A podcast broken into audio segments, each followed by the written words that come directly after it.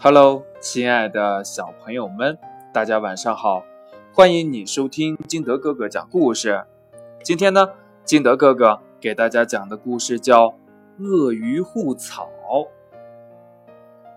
河里生活着鳄鱼一家，他们每天都要吃很多很多的鱼，可是河里的鱼却越来越少了。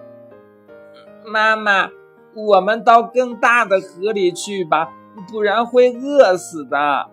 一条小鳄鱼说：“嗯嗯，不行。可是我们在这里生活了好几年了，怎么舍得走呢？”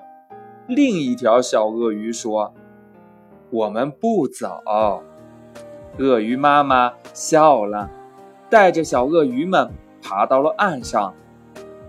我们来看护小草吧。让它长得更茂盛些。啊！天哪！难道难道我们要改吃草了吗？我不要吃草！一条小鳄鱼竟然都哭了。我们不吃草，只是让草长得更好，然后请河马一家来吃。妈妈说。妈妈，你怎么了呀？咱们自己都要挨饿了，怎么反倒为别人着想呢？小鳄鱼很吃惊呢。岸上的草在鳄鱼的护理下长势喜人。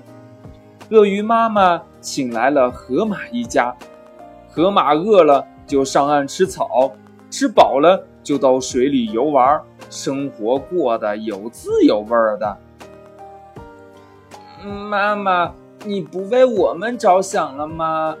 小鳄鱼都不明白妈妈为什么对河马一家那么好，而任由他们挨饿。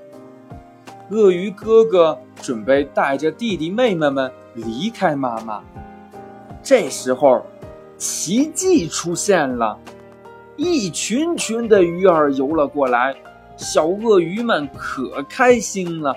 放开了肚皮，使劲的吃。吃饱了以后呢，小鳄鱼才来得及问妈妈：“嗯嗯嗯，妈妈，这哪儿来的这么多鱼呀？”这呀，这可是河马的粪便引来的鱼群。妈妈语重心长地说：“帮助别人，也就帮助了自己。你们说对吗？”